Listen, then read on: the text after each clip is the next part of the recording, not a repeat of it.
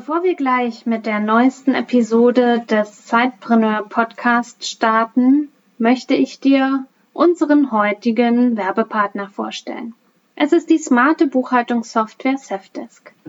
Safdesk ist ein cloudbasiertes Buchhaltungsprogramm für Selbstständige, Freiberufler und kleine Unternehmen. Dank Safdesk kannst du deine laufende Buchhaltung GOBD-konform bewältigen und das von überall. Für die Nutzung von Safdesk ist keine Installation notwendig. Einfach den Browser oder die App starten und loslegen. Nützliche Features wie Rechnungen schreiben, Belege automatisch digitalisieren und verbuchen, Kundenverwaltung und Online-Banking erleichtern dir die tägliche Arbeit.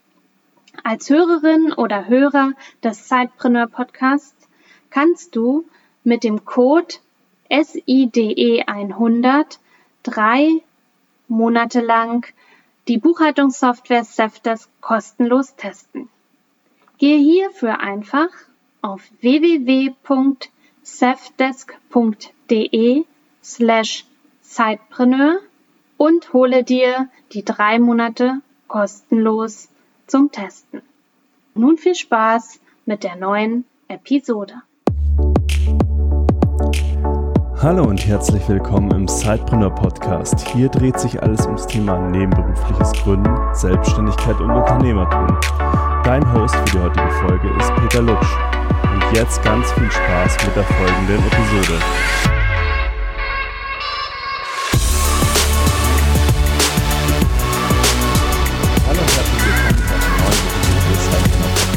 Ich habe heute Ekaterina Alt-Kalthoff äh, zu Gast. Sie ist mehrfache Gründerin und hat das Ganze auch nebenberuflich gestartet. Und bevor wir jetzt erfahren, was sie alles gegründet hat und warum ihr das Thema ja, weibliches Gründen und vor allem auch Gründen äh, als Mutter sehr wichtig ist, würde ich dich erstmal gerne begrüßen, Ekaterina, und dich bitten, dass du dich unseren Hörern mal ganz kurz vorstellst. Ja, herzlichen Dank, Peter, für die Einladung, dass ich dabei sein kann. Mein Name ist Ekaterina. Ich bin 46 Jahre alt, Mama eines frechen siebenjährigen Sohnes. Ich lebe mit meiner Familie in Düsseldorf und äh, ja, habe Betriebswirtschaft studiert und habe meine Selbstständigkeit im Nebenberuf angefangen. Das war 2006. Mhm. Du hast es ja gerade schon gesagt, also du kommst eigentlich aus dem Marketing und hast da das sowohl studiert als auch dann mehrere Jahre ähm, im Mittelstand gearbeitet. 2006 hast du dich dann dazu entschieden, nebenberuflich zu gründen. Was genau. war denn der Auslöser dafür, dass du überhaupt dich für das Thema Gründung interessiert hast? Ja, also äh, Letztendlich war das ein kleiner Zufall. Ich äh, hatte einfach ein Seminar besucht und äh, da war jemand, der sich selbstständig machen wollte, erfahren hat, dass ich im Marketingbereich tätig bin als Marketingmanagerin und hat mich einfach gefragt, ob ich ihnen helfen könnte bei der Gründung. Das war ein Produktdesigner und dann habe ich gedacht, warum nicht? Ich habe dann einfach meinen Arbeitgeber natürlich informiert und habe gesagt, das ist erstmal nichts Großes ich will das jetzt einfach mal bei dieser eine Person austesten. Und dann habe ich festgestellt, dass es mir total viel Spaß macht, jemand dabei zu begleiten, ein Produkt oder ein Unternehmen äh, auf die Welt zu bringen.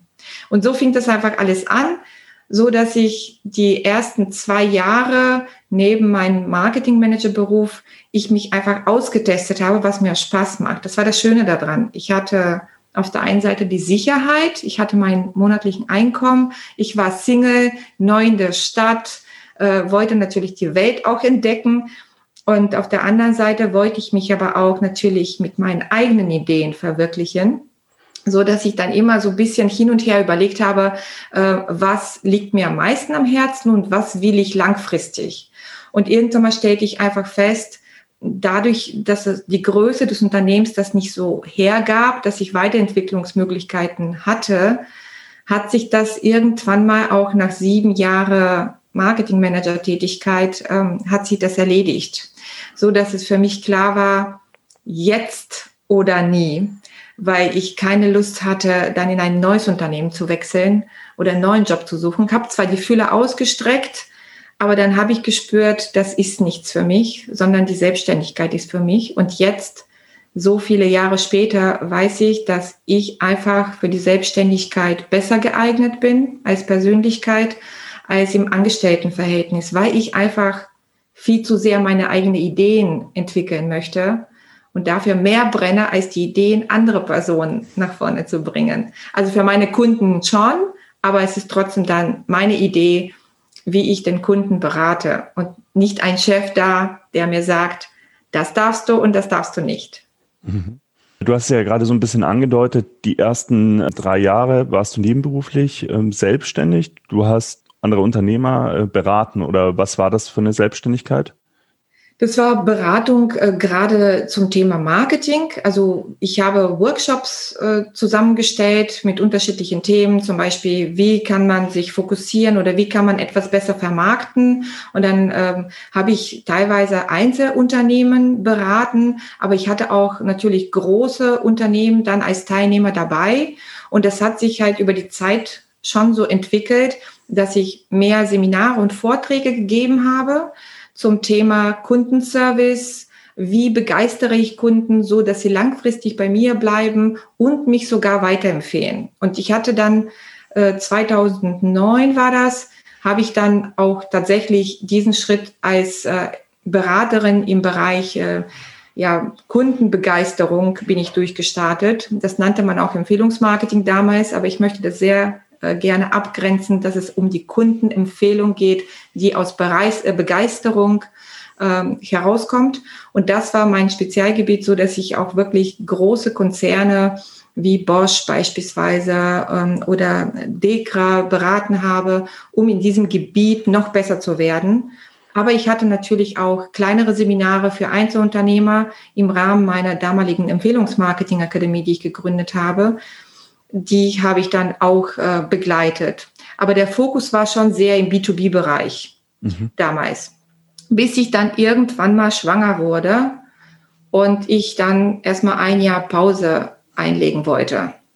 Und dann änderte sich alles. Und es war gut so. Okay, wir haben jetzt äh, den Switch gehabt zum, zum Hauptberuf, zur hauptberuflichen Selbstständigkeit zunächst. Also lass mich das nur noch mal ganz kurz zusammenfassen. Du hast dann irgendwann gemerkt, äh, aus dieser nebenberuflichen Selbstständigkeit, äh, das funktioniert. Du hast einen Markttest quasi auch äh, durchgeführt, kann man so sagen, über drei Jahre. Genau. Und dann war der Auslöser, dass du ins hauptberufliche Gründen gekommen bist, eher der, dass du dich aus deinem Angestelltenjob herausentwickelt hast und dann gesagt hast, du gehst sozusagen all in. Ja. Ähm, und jetzt hast du ja schon den, den, zweiten wichtigen Punkt in deiner Gründerlaufbahn schon mal angedeutet. Und zwar bist du Mutter geworden und wir reden da von dem Jahr 2013, wenn ich das äh, richtig recherchiert habe. Ja, genau. Und dann hat sich deine Selbstständigkeit in, in Richtung Unternehmertum verlagert. Also vielleicht kannst du uns da mal sagen, äh, was, was ist da entstanden und warum hast du dir da überhaupt Gedanken gemacht, dass vielleicht diese Beratertätigkeit nichts mehr für dich ist oder in dem Moment nicht für dich gepasst hat mehr. Ja, das ist äh, ganz erstaunlich. Das hätte ich selbst nicht gedacht, bevor ich Mama geworden bin. Äh, sobald eine Frau Mutter wird, verändert sich äh, die Wahrnehmung einer Frau. Das heißt, ähm, Prioritäten ähm, ändern sich. Das Kind ist auf einmal an erster Stelle und alles andere kommt danach.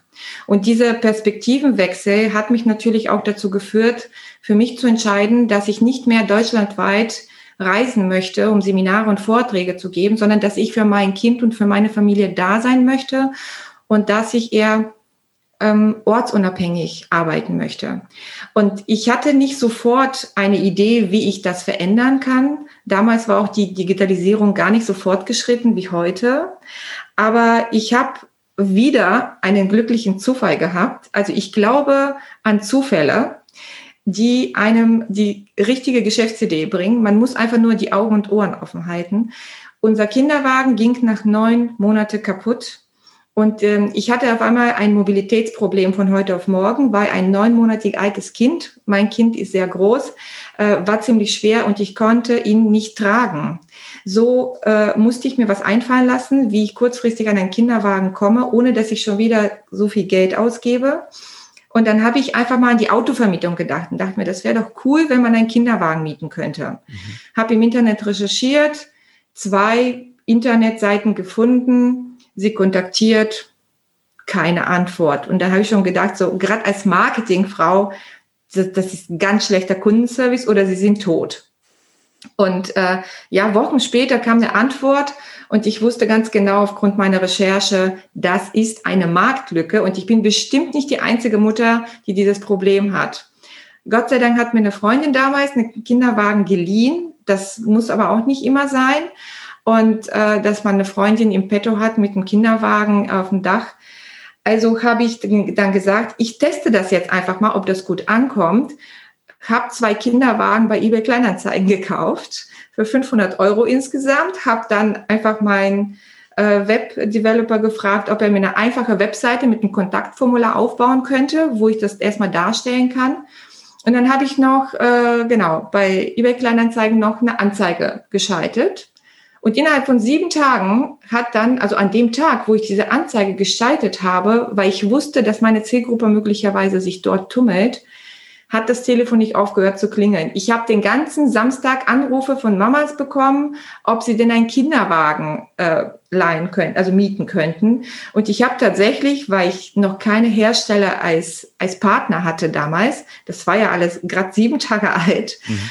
äh, bin ich quer über NRW gefahren und habe Secondhand Kinderwagen aufgekauft und sie mir angeguckt, ob sie gut sind und ob ich sie so weiter verleihen könnte. Also das war sehr, sehr aufregend, äh, die auch noch in ein Auto reinzukriegen und mit Kleinkind. Und mein Mann hat mich damit unterstützt und der Keller war voll und in unserer Wohnung waren die Kinderwagen. Also das war schon sehr aufregend, aber es hat mich, äh, es hat irgendwie sofort gewirkt, als ich dann die richtige, den richtigen Kanal gefunden habe. Und das hat mich doch über die Monate später auch noch bestätigt durch das Feedback meiner Kundinnen, dass es doch äh, eine gute Idee ist. Aber die hat sich natürlich über die Zeit auch jetzt weiterentwickelt. Also mittlerweile äh, ist Mami Poppins ein, ein Shop, in dem Eltern einfach Babyprodukte mieten, testen und neu kaufen können, weil ich dann mittlerweile ja auch ähm, Hersteller als Partner habe, Mhm. Und ich dann den Eltern die Möglichkeit gebe,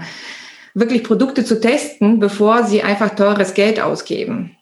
Lass uns dann nochmal äh, in diese Anfangszeit reinspringen. Ist natürlich super spannend, gerade ähm, für viele, die viele Ideen haben, aber nicht in die Umsetzung kommen.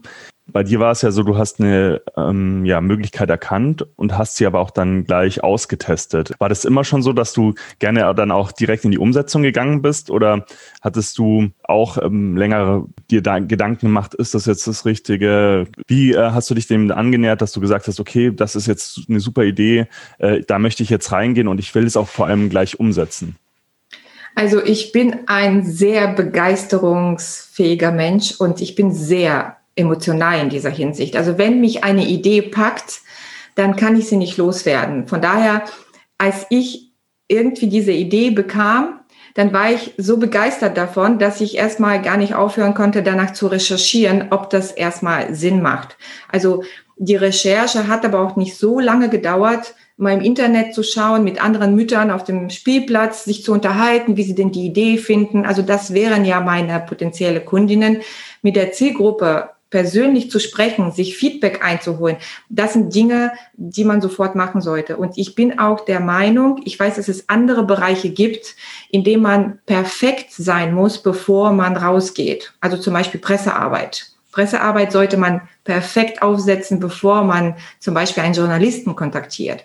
Aber wenn man eine Geschäftsidee hat, hat man, also macht man den größten Fehler, wenn man alles perfekt bauen möchte und dann erst rausgeht. Weil es gibt die Lean Startup Methode, die auch mittlerweile anerkannt ist, die besagt, wenn du eine Idee hast, dann baue dir sozusagen ein Modell, also zum Beispiel auch, wenn du eine App vermarkten willst oder wenn du eine Dienstleistung anbieten möchtest, sieh zu, dass du in Kontakt mit deiner potenziellen Zielgruppe kommst, dass du dir Feedback einholst und dass du dadurch das Produkt weiterentwickeln kannst anhand des Kundenfeedbacks. Und dadurch ist man auch marktfähiger, als wenn man jetzt im stillen Kämmerlein über Monate darüber nachdenkt. Deshalb ist es mein Naturell, dass ich, wenn ich von einer Idee begeistert bin und dafür brenne, sofort natürlich anfange zu recherchieren, mir Feedback zu holen.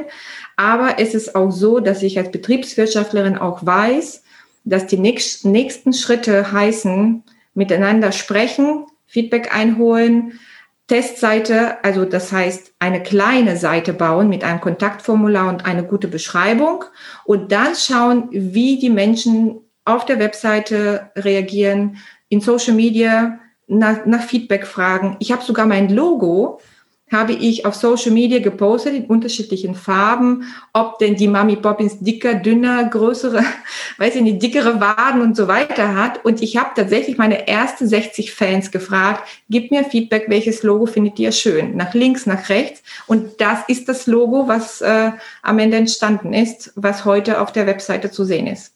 Deshalb ist es sehr wichtig, ähm, nicht zu verzagen und dann zu viel zu recherchieren im stillen Kämmerlein, typisch auch für Mütter. Mütter sind äh, sehr, ähm, sehr bedacht, nicht so viele Fehler zu machen und sagen, okay, ich möchte alles perfekt machen, ich könnte mich blamieren. Nein, das ist nicht der Fall. Ich finde es auch bei deiner Gründerstory ganz spannend, dass du zum einen natürlich die Online-Recherche gemacht hast, um überhaupt, ja, du hast erstmal nach Wettbewerbern geschaut, hast festgestellt, da gibt es welche, die funktionieren, aber irgendwie nicht so gut, weil sie dir zum Beispiel spät antworten. Es hätte ja auch sein können, dass es auch überhaupt gar kein Markt da ist äh, und die deswegen äh, tot sind, diese Seiten. Ja. Ähm, aber du hast es dann gleich eruiert mit einer Testseite und hast dir kostenlose Besucher über äh, eBay Kleinanzeigen ähm, geholt quasi. Also das fand ich schon mal super spannend in deiner Story. Aber was ich bemerkenswert fand, dass du ähm, auch dir qualitatives Feedback geholt hast, also rausgegangen bist und wirklich Gespräche geführt hast, weil das sehen wir auch bei unseren Gründern ganz oft, dass äh, viel online recherchiert wird also diese die Quantität quasi äh, potenzielle Quantität abgetestet wird, aber qualitativ gar nicht die Leute gefragt werden, was sie sich jetzt genau wünschen würden, ob was sie Wert legen, ob das überhaupt eine Idee ist. Und vor allem kann ich mir vorstellen, dass du auch nicht nur im Bekanntenkreis gefragt hast, sondern vielleicht auch Leute einfach außerhalb äh, gefragt hast, um neutrales Feedback zu kriegen, oder? Ja, genau. Also dafür habe ich Social Media genutzt und äh, dann habe ich einfach eine kleine Werbeanzeige geschaltet und einfach geschaut, wie reagieren denn die, die, ähm, die Nutzer? Gibt es Reaktionen auf meine Werbeanzeige? Ich habe auch einen Umfragebogen einfach in, ähm, mit einem kostenlosen Tool erstellt und habe mir da einfach mal erste Fragen überlegt, um tatsächlich alle Möglichkeiten auszuschöpfen, Feedback zu bekommen. Also online, über Social Media, über die eigene Internetrecherche. Ich habe aber auch nach Studien gesucht, zum Beispiel wie viel Kinderwagen kaufen sich denn überhaupt, kauft sich eine Familie oder wie viel gibt eine Familie aus? Ähm, ich hatte zum Beispiel auch eine Kundin, die mir erzählt hat, sie hat sich acht Kinderwagen gekauft im Laufe der Zeit. Sie hat zwei Töchter da bin ich nach hinten umgefallen, als ich das gehört habe. Und wenn man dann überlegt hat, was man hätte sparen können, sich an Geld, wenn man ein Produkt hätte testen können, also mieten, testen und dann anschließend sich für den Kauf entscheiden, das macht natürlich schon einen großen Unterschied. Und ich glaube, dass, ähm, ja, dass wenn man einfach Antworten haben möchte, dass man auch kreativ genug ist, auch mal die Menschen zu finden, die einem das geben. Du hast dann äh, dieses Feedback erhalten, du hast die erste Shop-Seite aufgesetzt, du hast auch die ersten Anfragen bekommen und ursprünglich war das Geschäftsmodell, so wie ich es verstanden habe, ja ein reines Mietmodell. Du ja. hast aber jetzt ja gesagt, okay, jetzt ist es so, ich miete mir etwas, ähm, teste es und kann es dann kaufen.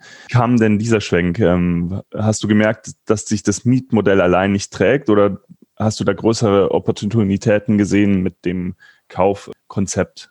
Also ich habe mich schon wieder einfach auf die Kundendaten oder beziehungsweise auf das Feedback meiner Kunden ähm, habe ich mich darauf verlassen. Über die Zeit stellte ich fest, dass die, ähm, die Langzeitvermietung, die ich angeboten habe, dass die nicht unbedingt gewachsen, die ist konstant geblieben. Das war natürlich auch ganz schön, eine Langzeitvermietung. Als Mama kann man sich ja so nebenberuflich, kann man sich dann sozusagen monatlich hat man dann ja ein kleines Einkommen. Aber das war ja nicht mein Ziel. Ich wollte ja ganz gerne wachsen. Und äh, dann habe ich über die Anfragen meiner Kundinnen, die dann sagten, ja, eigentlich brauche ich ja einen Kinderwagen nicht für eine Langzeitvermietung. Ich habe schon einen. Aber wenn ich auf Reise gehe zum Beispiel, wenn ich Oma und Opa besuche, dann muss ich alles mitschleppen mit ins Auto. Und das wäre doch toll, wenn ich mir das dafür mieten könnte und etwas Handliches. Und dadurch kam ich auch auf die Art der Produkte, die ich heute habe, die sehr auf Mobilität aus sind. Also Eltern, die gerne äh, viel unterwegs sind, Eltern, die gerne reisen, ähm, Eltern, die auch viele Freunde haben und besuchen und auch dann muss auch das Kind da schlafen, aber dann muss man nicht das Bettchen und alles mitschleppen von zu Hause aus, sondern man kann sich alles direkt dahin schicken zu den Freunden von Mami Poppins und dann hat man alles dort parat. Mhm. Und das waren die Feedbacks von meinen Kunden, die Anfragen. Und dann habe ich neben meiner einfachen Webseite so einen ganz einfachen Shop, ein Baukastensystem aufgebaut, weil ich ja wusste, dass es eine technische Herausforderung ist, auf einer Webseite den Verkauf und die Vermietung anzubieten. Also dafür muss man richtig Kapital für eine Webseite anlegen und äh, richtig bezahlen. Und äh, habe das auch erstmal getestet für ein halbes Jahr und äh, habe dann aber auch mittlerweile mich dafür entschieden, auch Gründungskapital, also Fördergelder der KfW Bank in Anspruch zu nehmen, denn das ist auch ein Thema, was, äh, glaube ich, viele Frauen und Mütter sicherlich auch befürchten, äh, zu sagen, oh, ich will keine Schulden machen. Aber Kapital ist wichtig, damit eine Geschäftsidee auch professionell wird. Und so habe ich mich im Grunde genommen rangetastet über das Kundenfeedback, über die zweite Shopseite, die ich dann neben bei parallel noch laufen ließ. Und auch da merkte ich, dass es mehr wächst als die Langzeitvermietung. Mhm. Und dann habe ich nach einem Jahr, also insgesamt seit meiner Gründung, festgestellt, okay, ich muss das verschmelzen. Vermietung ist immer noch ein Thema, aber für eine kurze Zeit bis zu 30 Tage und nicht für eine lange Zeit. Und die Leute waren so begeistert von den Produkten. Dadurch kam ja auch die Idee des Mietkaufs, dass sie sagten, oh, das ist so ein toller Kinderwagen. Darf ich den vielleicht doch abkaufen? Und somit hat sich dann auch der Mietkauf entwickelt. Also immer mit dem Kunden, immer. Also das Produkt quasi kontinuierlich am Kunden gebaut sozusagen. An dieser Stelle begrüße ich awork.io als neuen Werbepartner im Podcast. Du hast dir vorgenommen, dass 2021 dein Jahr wird, in dem du entweder in die Selbstständigkeit startest oder ja, deine Selbstständigkeit auf ein neues Niveau heben möchtest, dann brauchst du einen smarten Partner an deiner Seite, auf den du dich verlassen kannst. Ich möchte dir deswegen heute A-Work vorstellen. A-Work ist ein intuitives Projektmanagement-Tool für Teams jeder Größe. Du kannst dir damit strukturierte Pläne erstellen für dein Zeitbusiness, zum Beispiel in praktischen Listen, in Kanban-Boards oder auch in einer intuitiven Timeline. Als erste DSGVO-konforme Alternative aus Deutschland vertrauen auch wir auf A-Work. Wir nutzen es im Team, um unsere Arbeitsprozesse einfach zu strukturieren, Aufgaben, Tasks zu verteilen und so effektiver zusammenzuarbeiten. Wenn du dir A-Work jetzt mal genauer anschauen willst, dann habe ich eine gute Nachricht für dich. Es ist 14 Tage komplett kostenlos, also du kannst das Ganze testen und hast kein Risiko. Einfach awork.io in deinen Browser eingeben und noch heute durchstarten. A-Work schreibt man A W O R K.io aber ich packe euch den Link auch in den Show Notes. Und jetzt viel Spaß mit der Episode. Ich habe ja zu diesem Kontext jetzt zu dieser Gründung noch zwei Fragen, die mich brennend interessieren. Und zwar, wie bist du auf die Hersteller zugegangen und hast ihnen erklärt, dass sie jetzt ihre Kinderwägen erstmal äh, in die Vermietung geben sollen und nicht direkt verkaufen sollen? Wie hast du diese Partnerschaft aufgebaut? Weil ich kann mir vorstellen, gerade wenn es so ein neues Konzept ist, und man spricht mit großen Herstellern, dann ist es oftmals vielleicht nicht ganz so einfach, überhaupt die richtigen Personen zu kontaktieren, dann überhaupt ein Gespräch anzubahnen. Wie bist du da vorgegangen? Ja, ich habe einfach dann den, das Produkt, was ich äh, zuerst ausgewählt habe, das äh, ist ein toller Kinderwagen, den man mit einem Klick aufklappt und zusammenklappt. Und ich habe den schon äh, über Facebook, über eine Werbung gesehen und das hat alle total erstaunt. Damals war das ja einzigartig vor, vor ein paar Jahren. Und dann habe ich einfach mal gesch geschaut, wer ist dieser Hersteller? Scheint ja ein neuer, eine neue Marke auf dem Markt zu sein. Und ich wusste ganz genau, wie du sagst, also Hersteller, die schon lange Jahre dabei sind, äh, die könnten vielleicht erstmal misstrauisch sein. Und ich hatte auch das Feedback bekommen, dass sie die Befürchtung hatten, durch die Vermietung vielleicht Einbuße zu bekommen beim Verkauf, was ich ja gar nicht als Absicht hatte, sondern ich sehe mich auch als Markenbotschafterin für diese Produkte. Und dann hat sich dieser Hersteller tatsächlich, weil der ja auch relativ neu auf dem Markt war, sofort für dieses Konzept geöffnet und ich habe auch mit dem erstmal nur die reine Vermietung ohne den Verkauf abgeklärt. Und sobald ich den ersten Hersteller hatte, war es dann auch einfacher, die nächsten reinzubringen, weil das ist halt wie so ein Dominoeffekt. Wenn der eine das mag, dann findet der andere natürlich das auch vertrauenswürdig. Mhm. Und deshalb ist die erste Hürde, den ersten großen Partner zu finden. Gab es da einen entscheidenden Kniff, den du angewandt hast, um den ersten Partner zu überzeugen? Ich habe, äh, glaube ich, alleine durch das Konzept habe ich schon ziemlich überzeugt. Ähm, das war immer, dass wenn ich darüber gesprochen habe, alle total begeistert waren. Ich war natürlich auch äh, durch meine erfolgreiche Pressearbeit, war ich natürlich auch schon ein bisschen vertrauenswürdiger, weil ich äh, auch als Betriebswirtschaftlerin und Marketing-Expertin weiß ich, wie wichtig Pressearbeit ist zu Beginn einer Selbstständigkeit. Also das kann ich auch jede, jede Gründerin und jeden Gründer empfehlen. Sobald ihr gründet, eine vernünftige Pressemitteilung aufsetzen und einen tollen Presseverteiler, der dazu passt.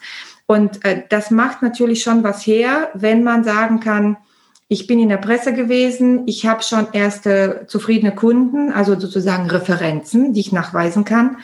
Und Mut, einfach ansprechen, zu den Leuten hinfahren, persönlich Kontakt aufnehmen. Natürlich jetzt in Corona-Zeit bisschen schwierig, aber trotzdem auch jetzt kann ich doch jederzeit anrufen, eine E-Mail schreiben, um ein Gespräch bieten, bitten.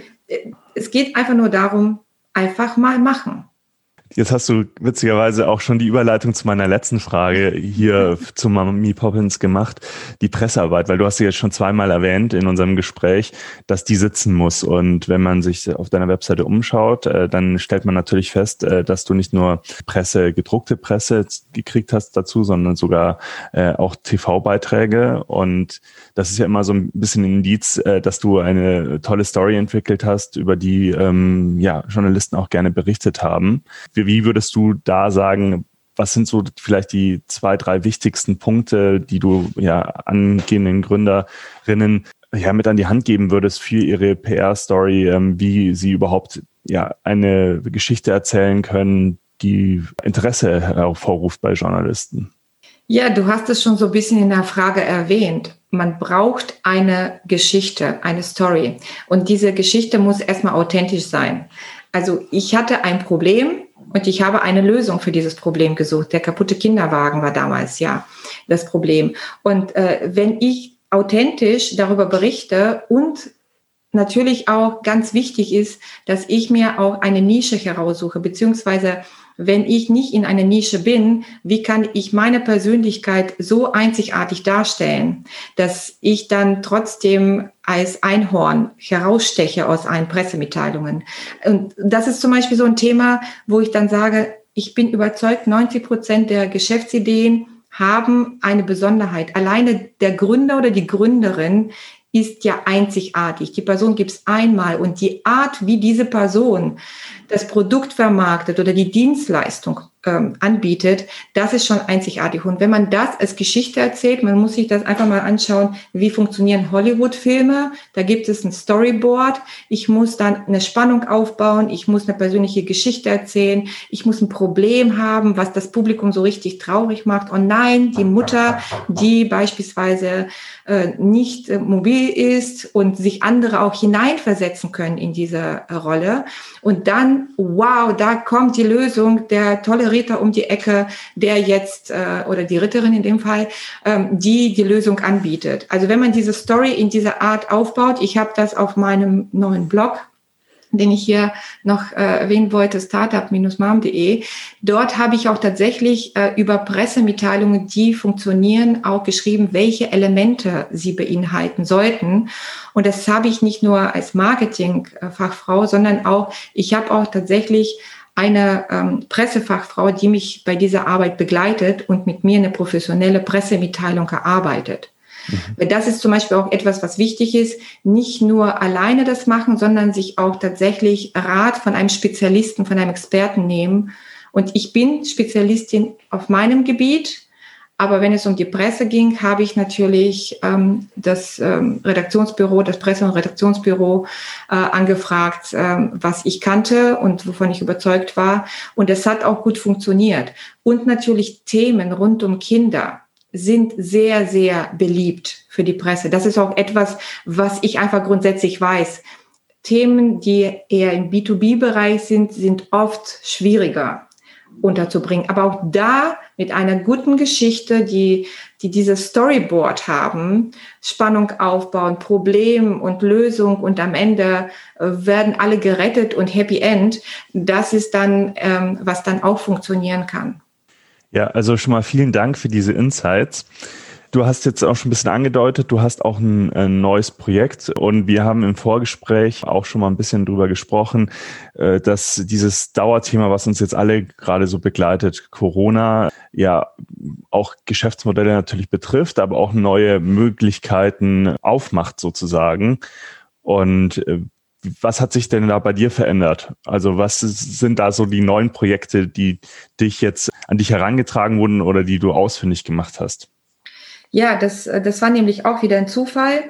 Klar, Corona, Zufall, das konnte man nicht steuern. Und ähm, auf meinem Instagram-Account habe ich natürlich äh, sehr viele Mamas, die mir mit bei Mami Poppins folgen.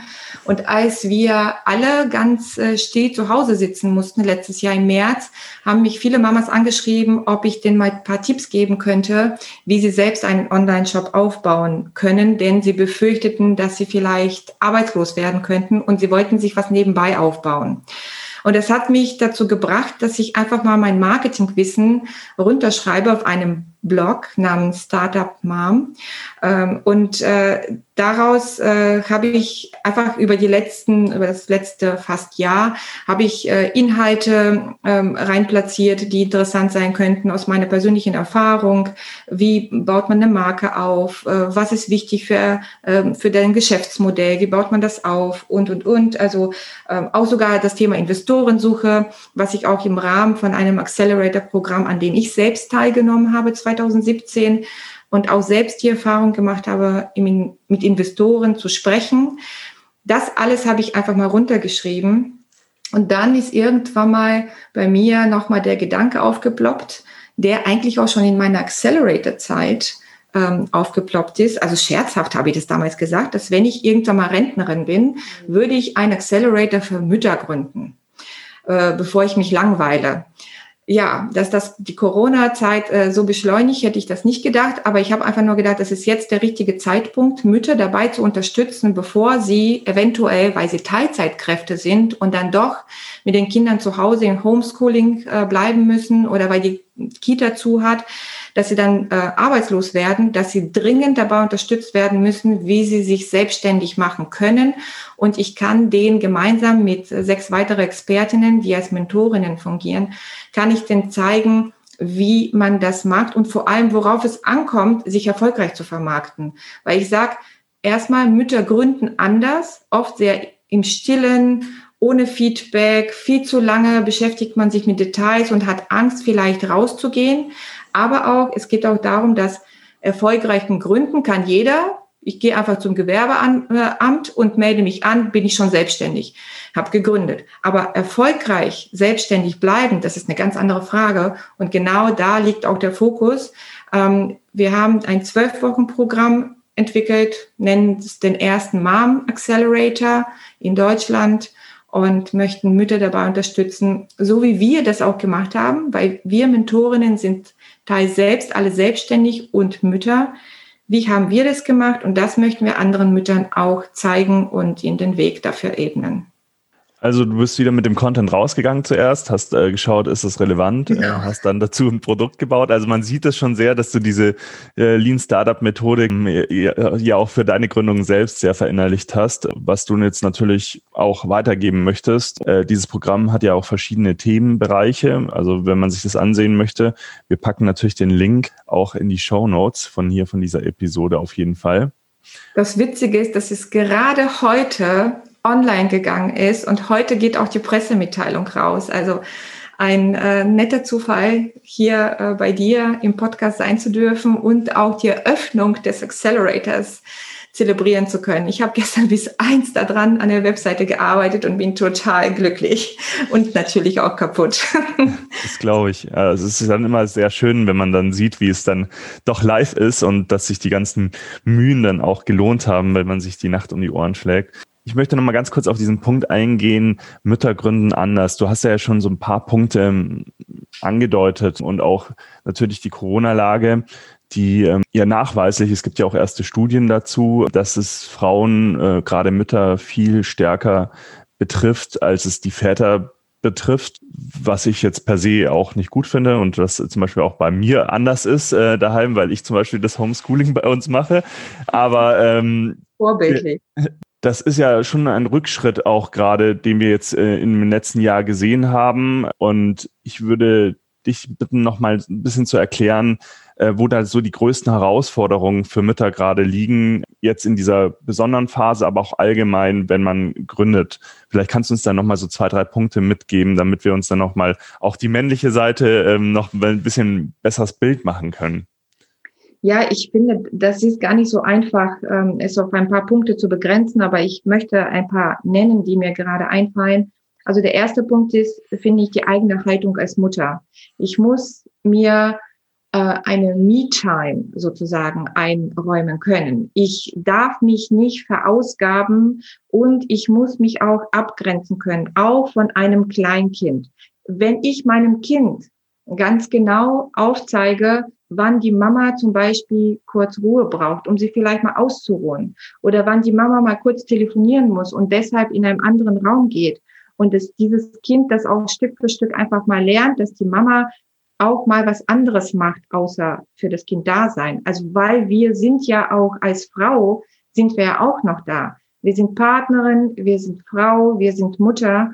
Und äh, diese ganze Rollen, die darf man jetzt auch nicht, oder diese Bereiche in einem selbst, darf man ja auch nicht vernachlässigen und vergessen. Also ich habe auch das Bedürfnis, mich selbst zu verwirklichen beruflich. Und ich habe natürlich für ein Jahr zurückgesteckt und das wirkte auch lange Zeit nach. Sobald eine Frau einfach mal aus dem Berufsleben aussteigt, hat sie eine ganz andere berufliche Position.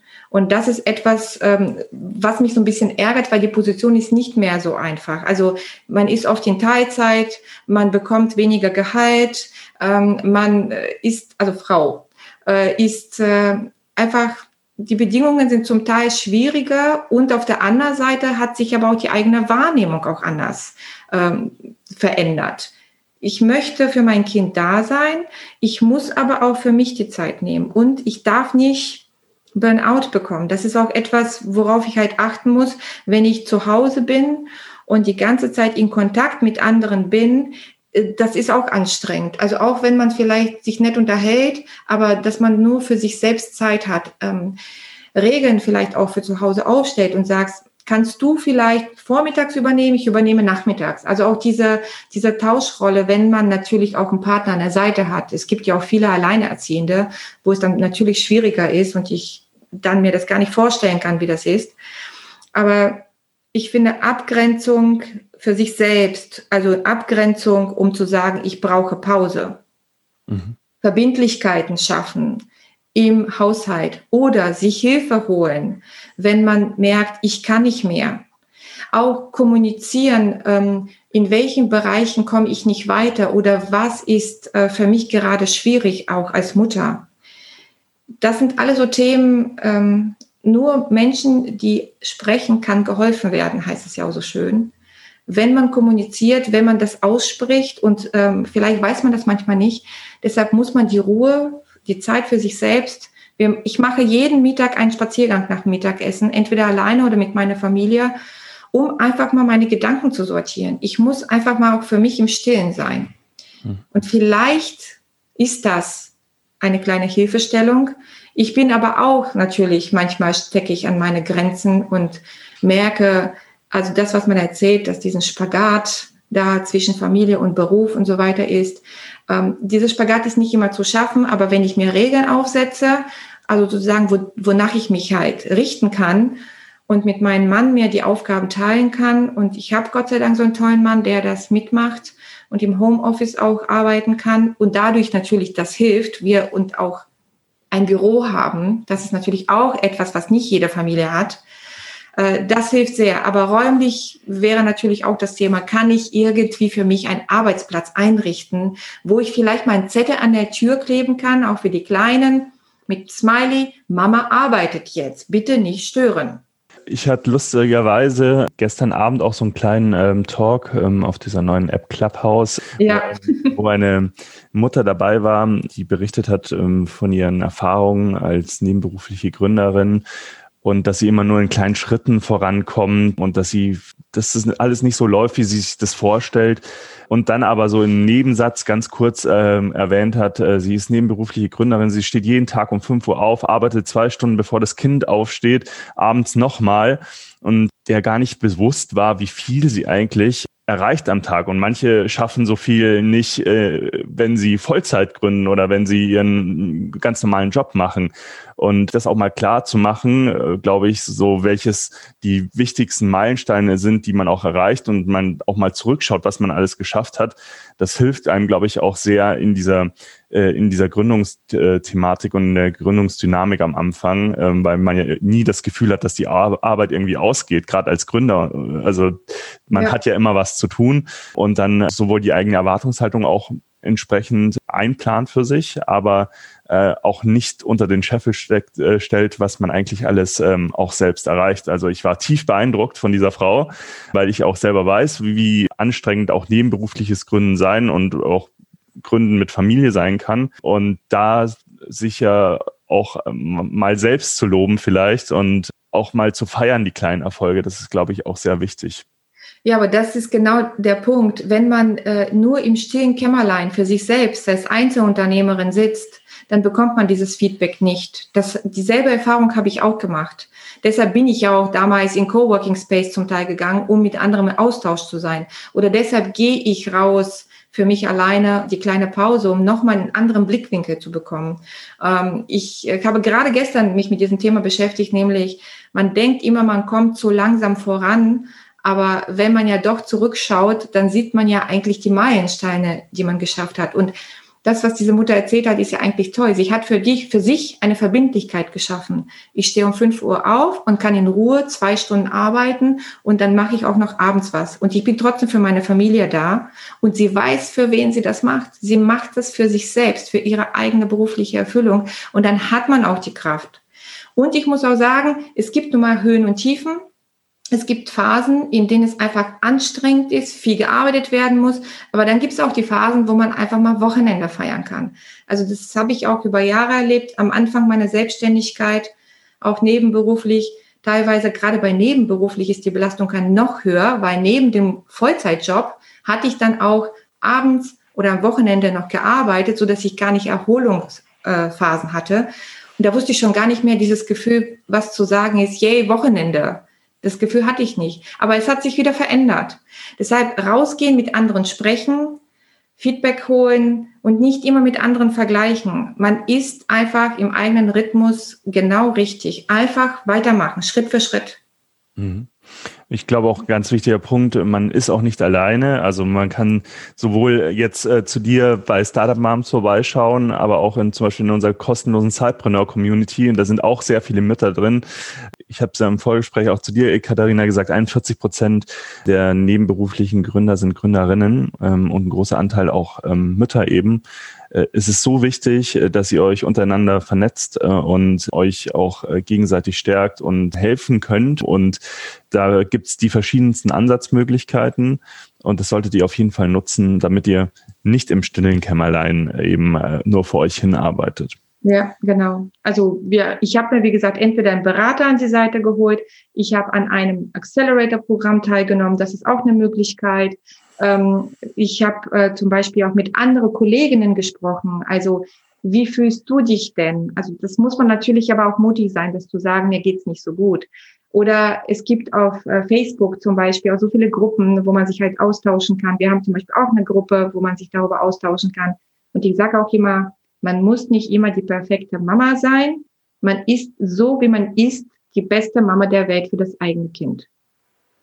Das ist ja schon fast ein schöner Schlusspunkt, aber ich würde, bevor wir hier den äh, Sack zumachen sozusagen, würde ich dich auch gerne nochmal fragen, was so deine Ressourcen waren, die dich auf deinem, auf deiner unternehmerischen Reise besonders beeinflusst haben. Also gab es da vielleicht Bücher, Podcast, Videos, Events, Mentoren vielleicht, die dich äh, so weitergebracht haben an diesen Punkt, wo du jetzt stehst oder dich auch jetzt heute noch äh, positiv beeinflussen? Also äh, ja, das Buch Lean Startup habe ich schon erwähnt. Das äh, war sehr, sehr beeindruckend für mich. Äh, dann äh, habe ich im äh, Rahmen ähm, von dem Accelerator vom Startplatz Düsseldorf und Köln äh, habe ich äh, meine Geschäftsidee, ich war ja schon zwei Jahre damit unterwegs, äh, konnte ich in drei Monate, ähm, konnte ich meine Idee nochmal verfeinern, Prozesse verbessern und deshalb kann ich nur sagen, solche Programme sind, es nennt sich auch Accelerator Beschleuniger und das war für mich der Beschleuniger. Ich hatte danach ein, ein ähm, Logistiker gefunden. Ich habe einen neuen Shop gehabt, der alle Funktionalitäten hatten. Also das sind so Themen, die man mit Mentoren super bearbeiten kann. Und ähm, was noch gut ist, dass letztendlich man immer weiter lernen muss. Also ich bin einfach ein wissbegieriger Mensch ich äh, habe verschiedene Newsletter abonniert, um auch immer auf dem Laufenden zu bleiben zu meinen Themen. Und äh, das ist auch etwas, wo ich dann einfach mal sage, im Bereich zum Beispiel Online-Marketing äh, schule ich mich weiter. Und was oft auch gut ist, wenn man das eigene Wissen weitergibt, erkennt man erst, wie viel man kann und weiß. Das ist eine Erfahrung, die ich über die Jahre gemacht habe. Ich habe schon immer doziert, von Anfang an, ob an Hochschulen, ob ich Seminare und Vorträge gemacht habe. Also das war schon immer irgendwie mein Thema. Und ich hatte auch, das will ich auf jeden Fall noch zum Schluss sagen, es gibt nicht nur Erfolge in einer Selbstständigkeit, es gibt auch Misserfolge. Und äh, natürlich sieht man das nicht in der Presse immer und man will das auch nicht so gerne zeigen. Aber ähm, bei Misserfolge muss man dann einfach durchhalten, die Zähne zusammenbeißen und weiter an der eigenen Geschäftsidee arbeiten. Und ich hatte zum Beispiel in einem Jahr, war, war ich dann einfach nicht mehr, war ich mir gar nicht mehr bewusst, was ich alles kann. Ich habe so viele Sachen gemacht, ich habe alles gemacht. Und Social Media habe ich gemacht und Logistiker und, und Shop, ich habe alles gemacht. Und habe total viel gelernt über Growth Hacking und was weiß ich was alles. Und ähm, erst als ich tatsächlich mich als für eine äh, Freelancer-Dozententätigkeit dann mal ähm, beworben habe, weil ich dachte, ah ja, beziehungsweise ich wurde angesprochen, ob ich mir das vorstellen könnte und ich glaubte zuerst nicht, dass ich das kann. Und dann haben die gesagt, ja, mach doch das Bewerbungsgespräch mit, dann werden wir schon sehen, ob du das kannst. Und dann habe ich mich dann auch offiziell beworben und gesagt, gut, machen wir das Bewerbungsgespräch. Und dann erkannte ich, dass ich ein Online-Marketer bin. Das war mir überhaupt nicht bewusst, weil ich bin ja 2003 als BWLer rausgegangen. Da, da weiß ich noch, ich habe meine erste Hausarbeit an der Schreibmaschine geschrieben. Das kann man sich gar nicht vorstellen heute. Und äh, das ist ganz wichtig, mit anderen zu sprechen. Und so ein Bewerbungsgespräch war für mich die Erkenntnis, ach so, das ist mein Wissen, das kann ich. Der Austausch mit anderen ist extrem wichtig. Mhm. Ja, ein super schöner Tipp noch zum Schluss.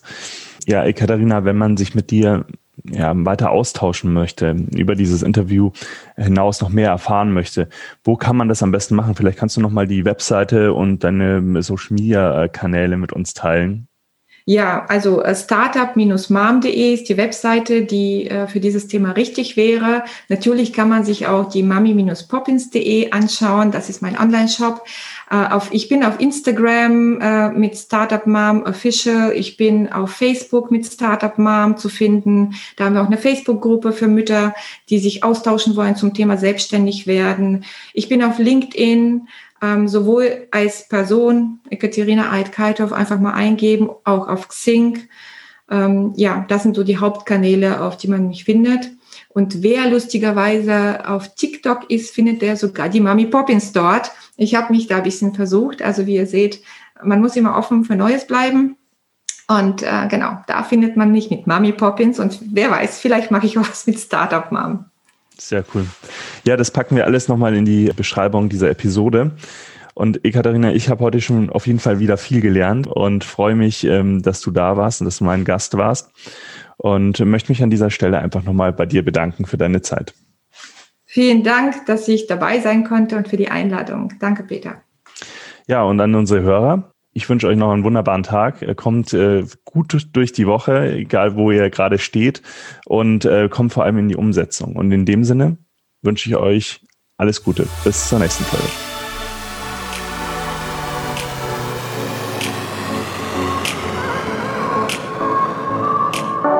Du willst noch mehr Tipps, Tricks und dich mit anderen Zeitpreneuren vernetzen? Dann komm doch einfach in unsere Facebook-Community. Den Link dazu findest du in den Show Notes.